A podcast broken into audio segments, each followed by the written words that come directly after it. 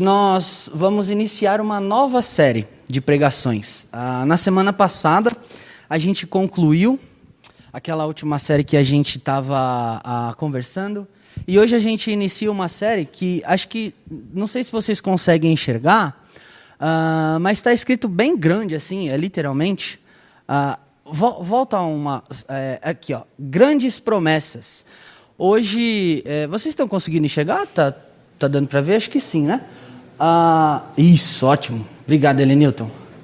Ah, essa série vai trabalhar a ideia de literalmente promessas. Então, ah, ao longo da Bíblia, quando a gente vai vendo, vai abrindo, vai lendo de Gênesis até Apocalipse, existem várias promessas, várias, várias, várias promessas do Senhor a nós, ou em especial do Senhor ao povo dele lá no Antigo Testamento, no Novo Testamento, e algumas promessas se referem sim a nós hoje. Ah, só para vocês terem ideia, ah, existe um estudioso chamado Everett Storms e ele se dedicou durante uns dois anos mais ou menos a estudar a Bíblia para localizar algumas promessas. E ele achou muitas promessas, mais de 5 mil promessas.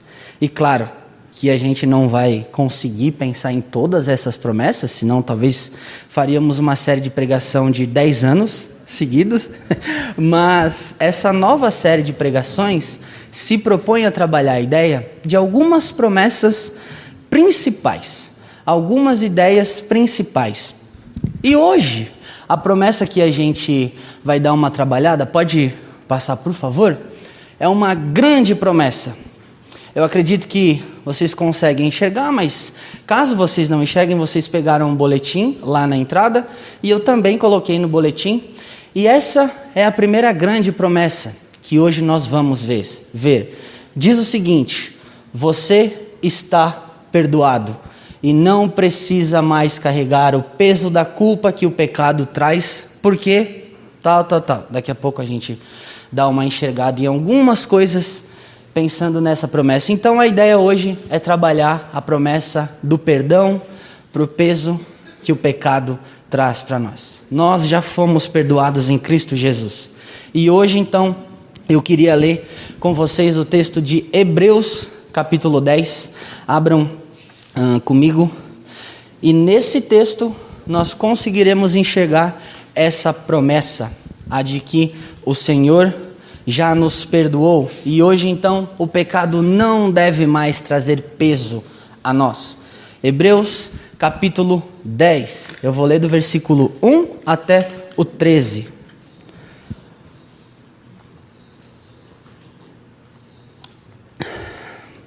Hebreus capítulo 10, do versículo 1 ao 13. Eu vou ler na, versão, na versão NVI e diz o seguinte: A lei traz apenas uma sombra dos benefícios que hão de vir, e não a sua realidade. Por isso, ela nunca consegue, mediante os mesmos sacrifícios repetidos ano após ano, aperfeiçoar os que, os que se aproximam para adorar. Se pudesse fazê-lo, não deixariam de ser oferecidos? Pois os adoradores, tendo sido purificados uma vez por todas, não mais se sentiriam culpados de seus pecados. Contudo, esses sacrifícios são uma recordação anual dos pecados pois é impossível que o sangue de touros e bodes tire pecados. Por isso, quando Cristo veio ao mundo, disse: Sacrifício e oferta não quiseste, mas um corpo me preparaste, de holocaustos e ofertas pelo pecado não te agradaste. Então eu disse: Aqui estou. No livro está escrito a meu respeito: Vim para fazer a tua vontade, ó Deus. Primeiro ele disse: Sacrifícios, ofertas, holocaustos e ofertas pelo pecado não quiseste nem te agradaste, os quais eram feitos conforme a lei. E então acrescentou: Aqui estou, vim para fazer a tua vontade. Ele cancela o primeiro, para estabelecer o segundo. Pelo cumprimento dessa vontade, fomos santificados por meio do sacrifício do corpo de Jesus Cristo, oferecido uma vez por todas. Dia após dia, todo sacerdote apresenta-se e exerce os seus deveres religiosos repetidamente e oferece os mesmos sacrifícios, que nunca podem remover os pecados. Mas quando este sacerdote acabou de oferecer para sempre um único sacrifício pelos pecados, assentou-se à direita de Deus. Daí em diante, ele está esperando até que os seus inimigos sejam colocados como estrados dos seus pés. Até aqui, podem ficar sentados, eu quero orar mais uma vez. Senhor, eu te louvo, porque nós podemos ler a tua palavra e porque através dela nós também podemos é, enxergar essa grande promessa a promessa de que nós fomos perdoados e que hoje o pecado não tem mais aquele peso, não deve trazer mais aquele peso de culpa para nós, no sentido de que Cristo levou esses pecados na cruz. E eu peço, Deus, que o Senhor me ajude, que seja o Senhor falando aqui a nós e que todos nós consigamos aprender de Ti, como diz a Tua palavra. Em Cristo Jesus, eu oro agradecido. Amém. Então, gente, uh, esse é o texto de hoje. Uh, e pensando aqui na, na carta aos Hebreus, uh, é muito interessante, porque essa carta é uma grande incógnita em alguns aspectos para muitos estudiosos. Um desses aspectos, por exemplo, é quem escreveu essa carta. A gente não tem um nome de uma pessoa que escreveu essa carta. Este que vos fala acredita que quem escreveu a carta aos Hebreus foi o apóstolo Paulo. No entanto, a gente não tem como definir quem foi o autor dessa carta. Então, eu quero que vocês é, me permitam aqui, em algumas vezes, dizer como disse o apóstolo Paulo, ou como foi. Eu não estou afirmando, mas se vocês ouvirem isso, é porque eu creio que foi o apóstolo Paulo que escreveu essa carta. Se você tiver curiosidade, a gente pode conversar depois, quando acabar aqui a pregação, e, e a gente fala um pouco sobre se foi ou não Paulo. E então, dentro do que eu creio, esse autor escreve a carta aos Hebreus. Obviamente, como leva ao nome, as pessoas que iriam ler essa carta não eram pessoas gentias, ou seja, não eram pessoas ah, que eram de outros lugares, eram pessoas judias que nasceram ali em Israel e que tinham um grande conhecimento do Antigo Testamento.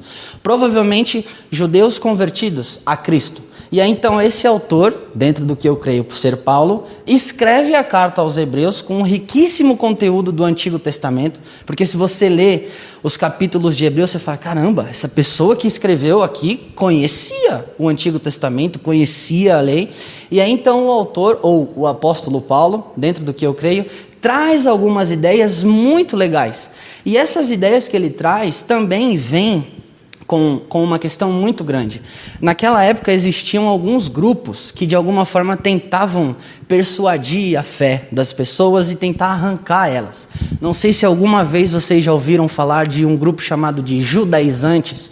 Eram pessoas que iam se infiltrando nas igrejas e diziam: Isso aí não tem nada a ver, isso é esquisito. E aí então a carta aos Hebreus serve também como uma forma de escrita apologética, ou seja, defenda a sua fé.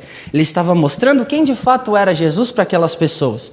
E hoje então a gente vai dar uma grande ou uma rápida passada, assim eu diria, nessa promessa. E eu quis aqui só trabalhar um pouco da ideia ah, da carta aos Hebreus, do contexto, porque eu acho interessante.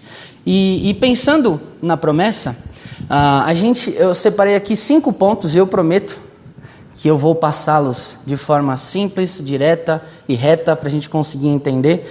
E se você quiser ver aí no seu boletim, tá o primeiro, o segundo, o terceiro, o quarto e o quinto ponto, mas também eu vou projetar aqui. E pensando nessa grande promessa, eu queria dizer para você, para mim, para todos nós, você está perdoado e não precisa mais carregar o peso da culpa que o pecado traz, porque tá aqui o Igor vai colocar para a gente. Não é a lei que te tira a culpa. Não é. Essa grande promessa acontece porque não é a lei que te tira a culpa, mas sim Cristo, que é para quem a lei aponta. É Jesus quem tira o peso da culpa. Olhem comigo aí o versículo 1, o versículo 2 e o versículo 3. Eu quero ler novamente. A lei traz apenas uma sombra dos benefícios que hão de vir e não a realidade desses benefícios. Por isso ela nunca consegue, mediante os mesmos sacrifícios repetidos ano após ano, aperfeiçoar os que, os que se aproximam para adorar. Se pudesse fazê-lo, será que eles não deixariam de ser oferecidos? É o que o texto diz. Pois os adoradores, tendo sido purificados de uma vez por todas, não mais sentiriam culpados de seus pecados. Contudo, esses sacrifícios são uma recordação anual. Então, queridos, a ideia de a lei trazer apenas uma sombra uh, vem no sentido de que ela uh, nos dava, uh, ou né, dava para as pessoas lá de trás, apenas uma ideia do que estava para acontecer, mas não concretizava esse fato.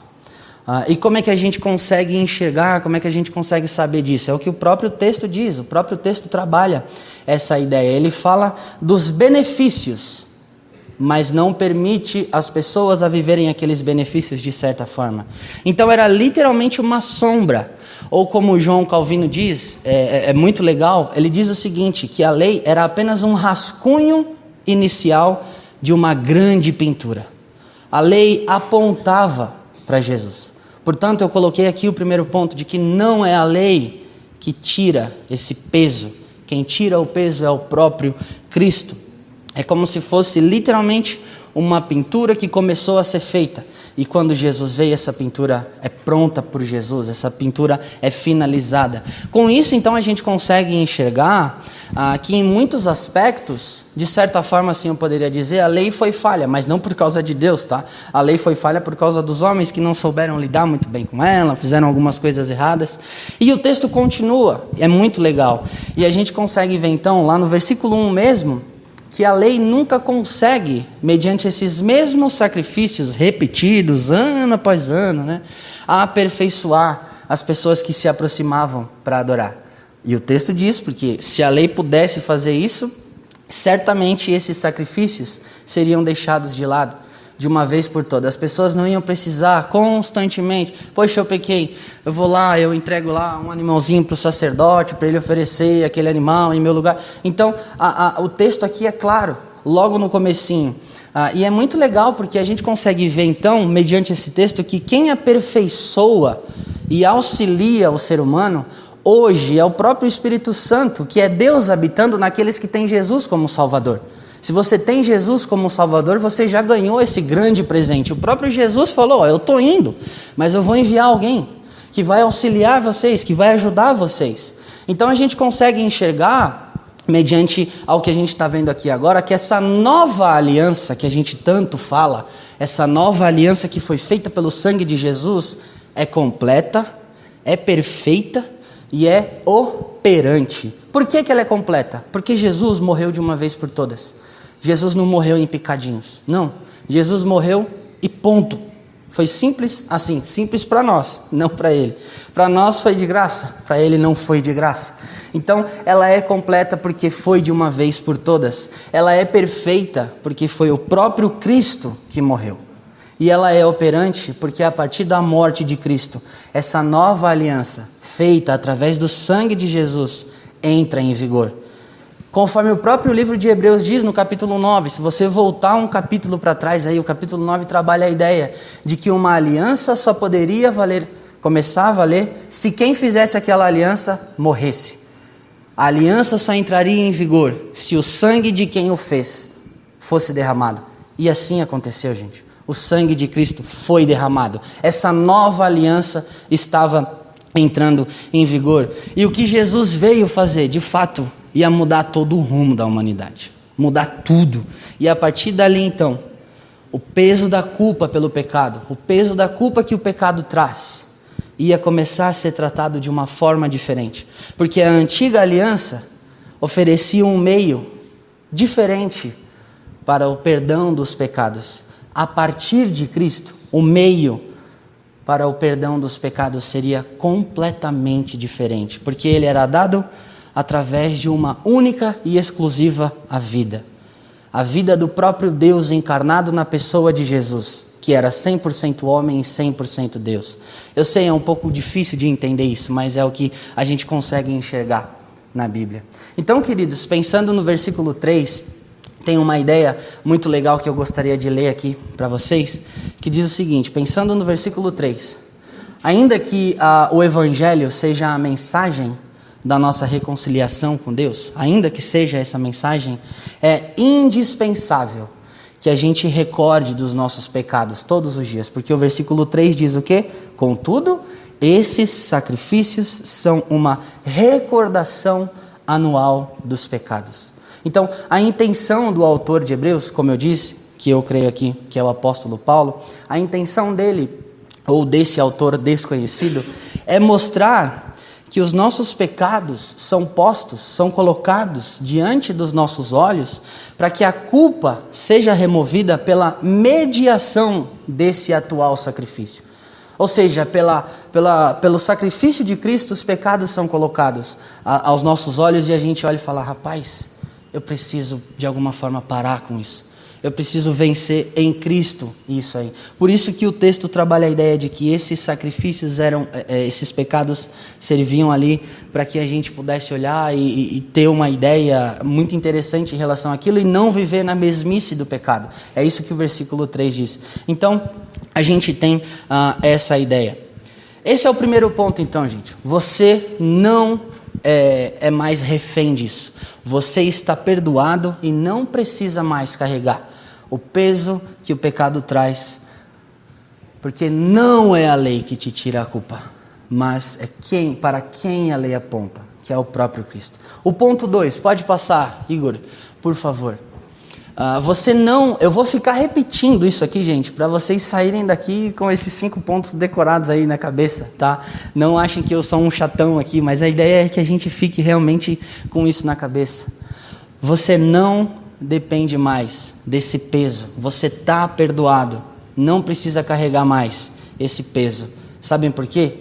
Porque Cristo fez o impossível, eu coloquei impossível entre aspas aqui, virar possível.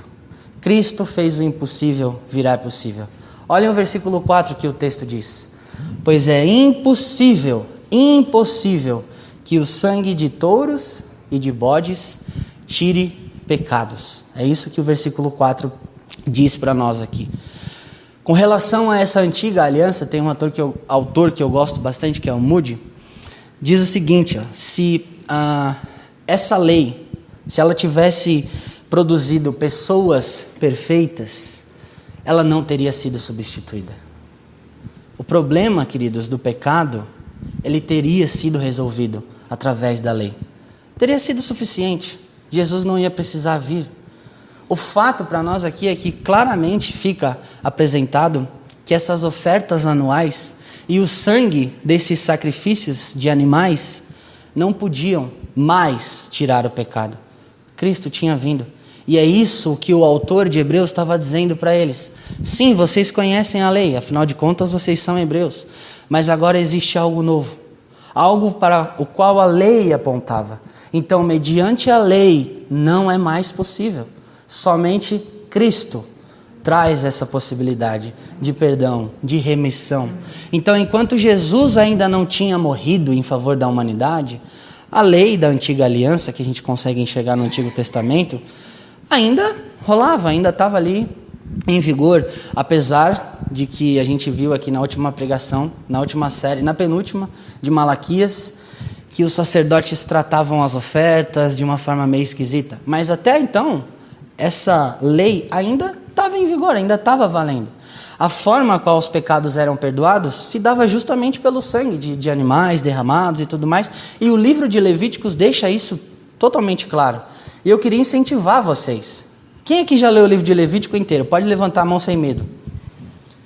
Eu não vou pedir para quem não leu não levantar a mão, né? Mas tem um número grande que não leu. E está tudo bem. Eu quero te dar uma, uma dica. Leia. Sim, é um livro que não é fácil. Se você faz assim, ó, torce, pinga sangue do livro, assim. É, é um livro, é sacrifício para lá, é sacrifício para cá, é, é esquisito. Mas leia.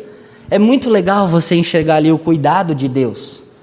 Num momento tão lá para trás, tão antigo. Dá uma lida lá. Você vai conseguir enxergar como as coisas funcionavam. Não era de qualquer jeito, não era qualquer animal, tinha um animal certo para cada coisa, era um negócio bem diferente.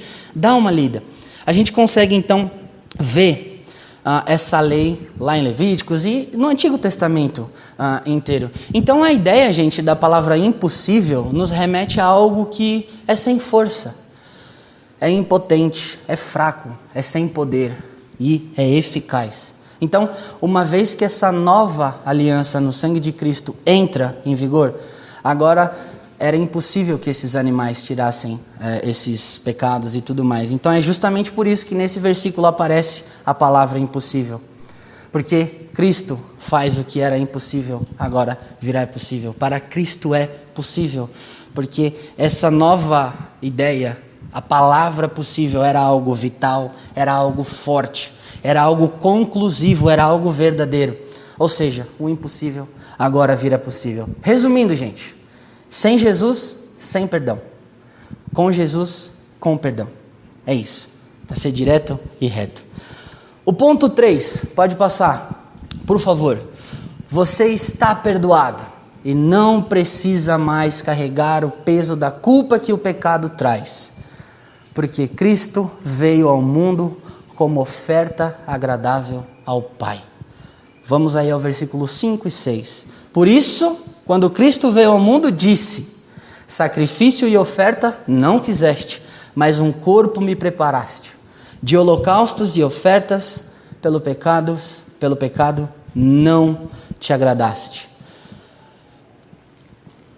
Aqui o autor de Hebreus faz uma citação do Salmo 40, um salmo bem interessante, se você quiser depois dar uma lida lá no Salmo 40. Os autores do Novo Testamento tinham bastante essa ideia de pegar alguma coisa do Antigo e citar no Novo. É bem interessante. Salmo 40, versículos 6 e 8. Se você quiser, tiver curiosidade, é quase a mesma coisa que está escrito, é bem legal.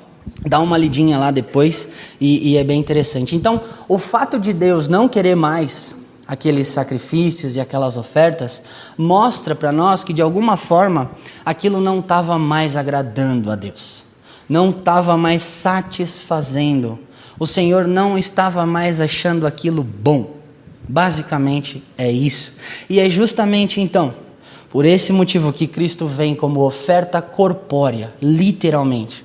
Porque o texto diz que um corpo me preparaste. Um corpo me preparaste corpo, de carne.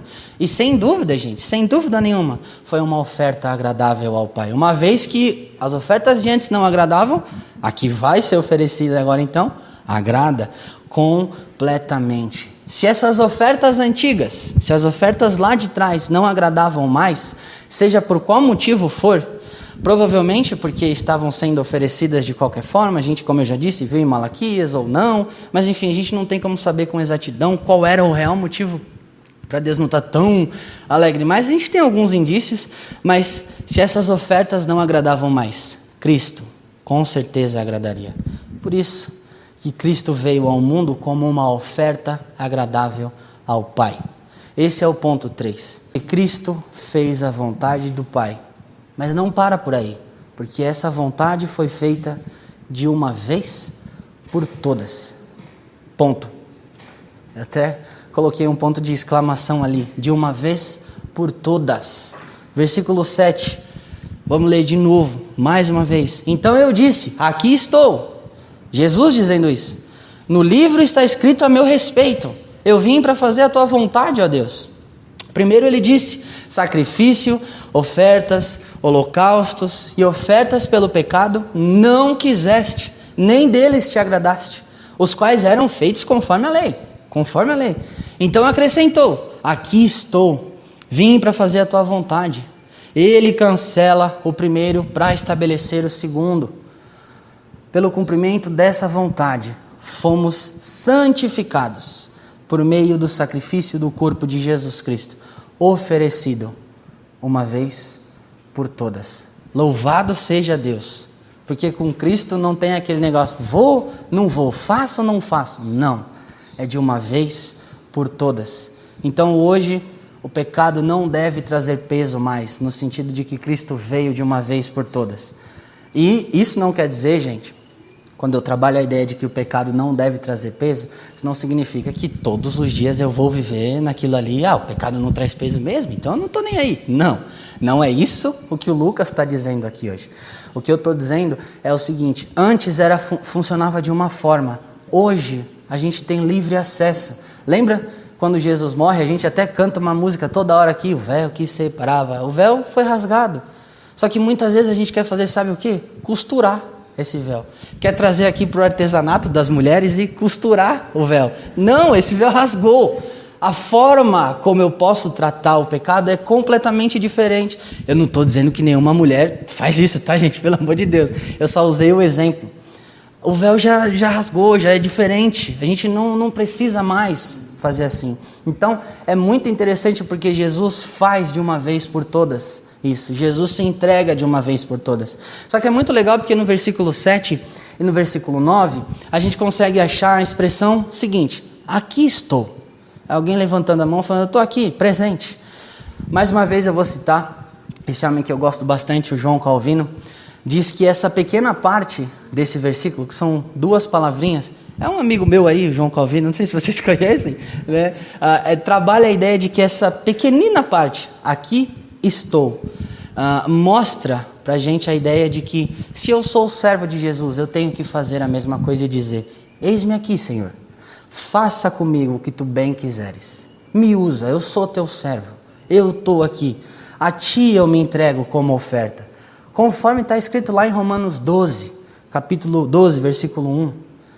Cristo foi obediente, e obediente até a morte, e morte de cruz. E essa obediência veio através do sofrimento. E se ele foi obediente, e eu digo que sou o servo dele, eu preciso também ser obediente.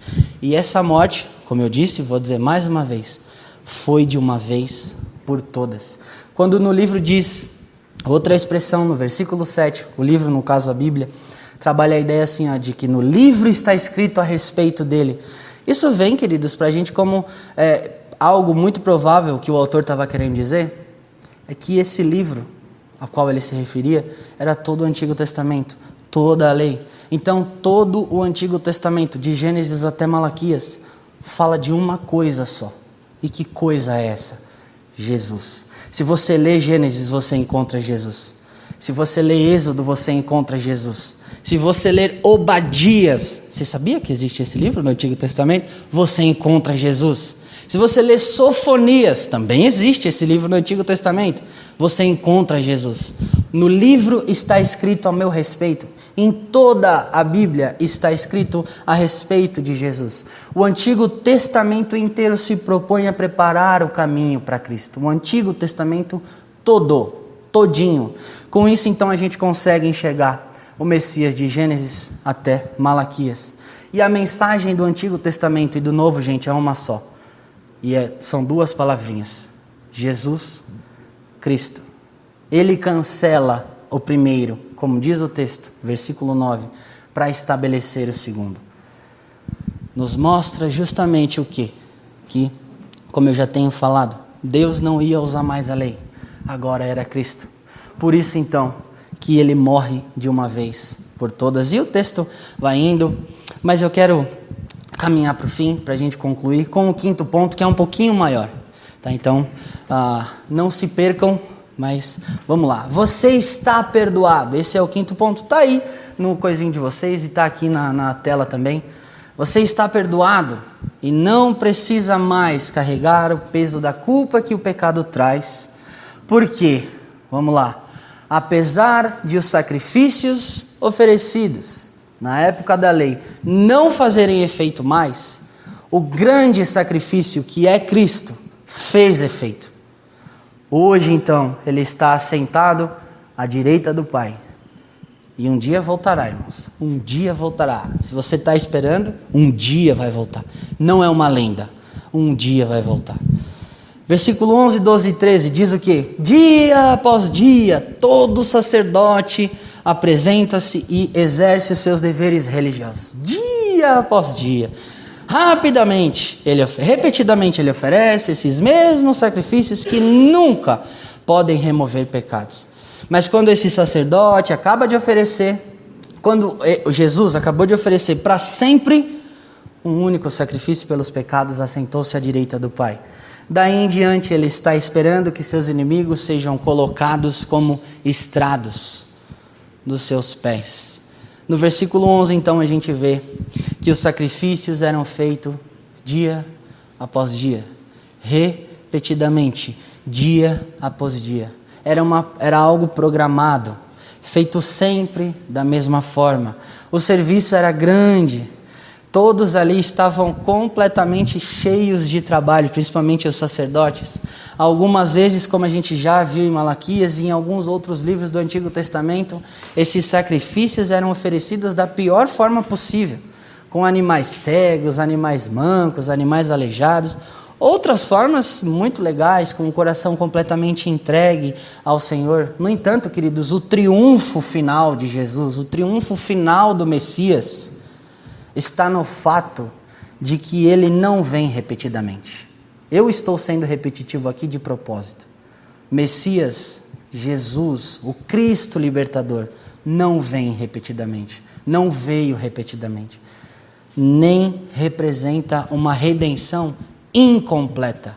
Jesus é completo. O que Jesus traz para nós é completamente completo, sim, é redundante, tá? Ele não precisou se oferecer mais de uma vez.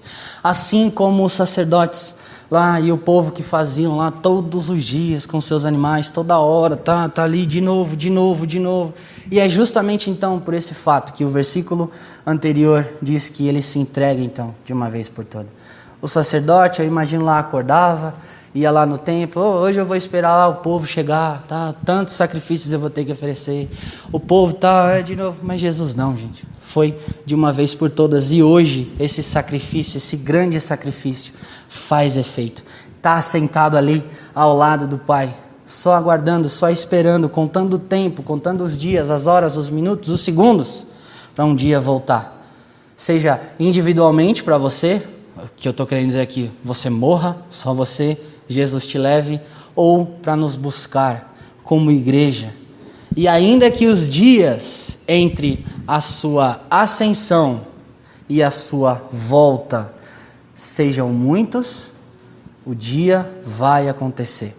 Para nós que somos os cristãos, se você é cristão, se você tem Jesus como seu Senhor, para nós, esse dia será um dia de vitória, um dia onde essa morte de Jesus será concretizada literalmente nas nossas vidas e nós vamos desfrutar eternamente ao lado dele.